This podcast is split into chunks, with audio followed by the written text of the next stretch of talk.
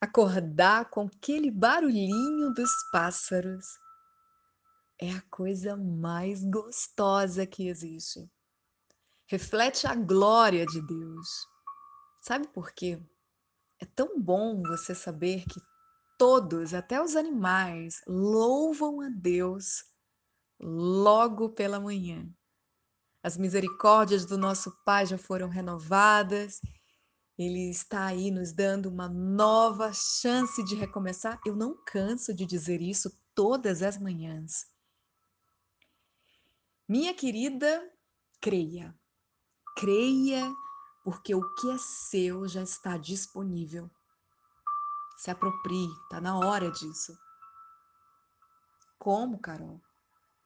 Crescendo espiritualmente. Se você não aprender a crescer espiritualmente, você será levada pra, por todo tipo de circunstância. Então não corra para uma solução fora de você mas aprenda a se posicionar na palavra. Coloque a sua fé em ação para que ela cresça cada vez mais.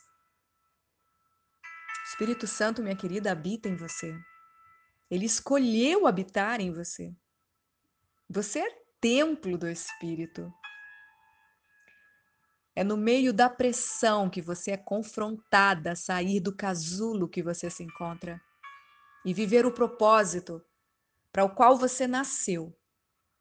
Por isso, não fuja dos processos, mas enfrente cada um deles, porque são os seus processos e são os seus progressos também. Não seja dependente dos outros, mas seja dependente de Deus. Enquanto você corre para alguém, uma amiga, né?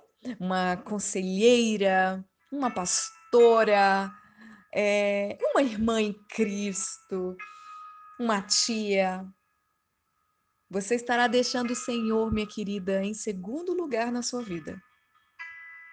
A sua reação à circunstância diz exatamente em quem você confia.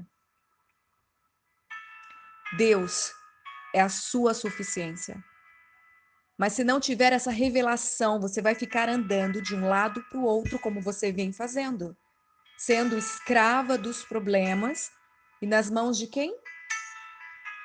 Do nosso inimigo. Decida confiar de uma vez por todas no seu Pai, porque ele sim é digno de toda confiança. Você só está sendo prejudicada por falta de posicionamento em fé. Pegue o que é seu, o que foi conquistado por Jesus para você. Só não desfruta quem não conhece e quem não crê, mas está disponível. Você tem tudo, minha querida, o que precisa para viver em paz nessa terra. Independente da situação, sabe por quê? Porque está dentro de você pelo próprio Espírito Santo. Então não fica de boca fechada. Não fica de boca fechada diante dos problemas.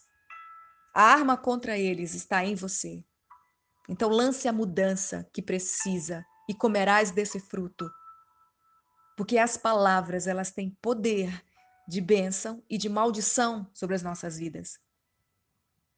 Tenha fé. Isso agrada a Deus. Ora, sem fé é impossível agradar-lhe, porque é necessário que aquele que se aproxima de Deus creia que ele existe e que ele é galardoador dos que o buscam. Está escrito em Hebreus, capítulo 11, no versículo 6. Pensa nisso nessa manhã. Deus abençoe a sua vida.